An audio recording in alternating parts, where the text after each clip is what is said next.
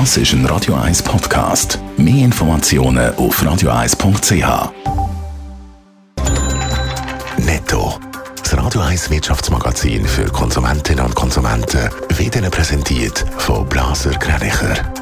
Wir beraten und unterstützen Sie bei der Bewertung und dem Verkauf von Ihrer Liegenschaft blasergreinicher.ch Adrian Sutter. Der Gründer von der Kryptobörse FTX ist verhaftet worden. Nach dem Zusammenbruch von seinem Firma Imperium ist der Sam Bankman-Fried auf den Bahamas festgenommen worden. Die US-Regierung will, dass er ausgeliefert wird. In den USA gibt es zahlreiche Sammelklagen gegen 30-Jährige.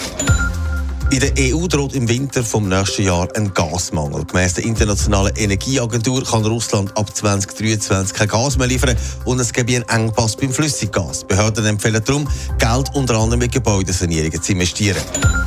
Konsumentinnen und Konsumenten sollen vor Etikettenschwindel bei Lebensmitteln besser geschützt werden. Das hat nach dem Nationalrat der Ständerat entschieden. Jetzt muss der Bundesrat ein Gesetz ändern. Es geht unter anderem um falsche Angaben auf Verpackungen, falsche Dokumente oder unerlaubte Produktionsweisen.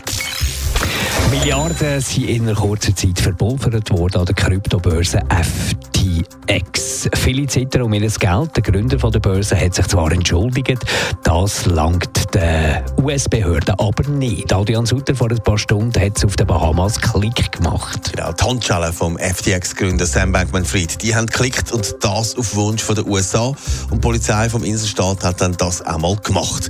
Es werden am 30-Jährigen verschiedene Verstöße gegen finanzielle Gesetze in den USA vorgeworfen und es sind ein Haufen Sammelklagen eingereicht worden. Was genau ihm vorgeworfen wird, das behalten die USA noch zurück. Aber sobald er ausgeliefert ist, dürfte das dann auf den Tisch kommen. Aber der Kryptobanker der sagt immer noch, er sei unschuldig. Ja, seiner Meinung nach ist er das auch, aber man wirft der Kryptobörse vor, dass sie unsauber geschafft haben und es darum zu dem grossen Kollaps kam vor drei Wochen.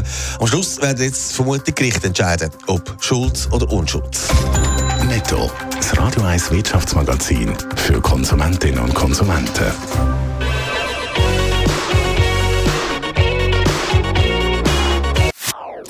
Das ist ein Radio 1 Podcast. Mehr Informationen auf radio1.ch.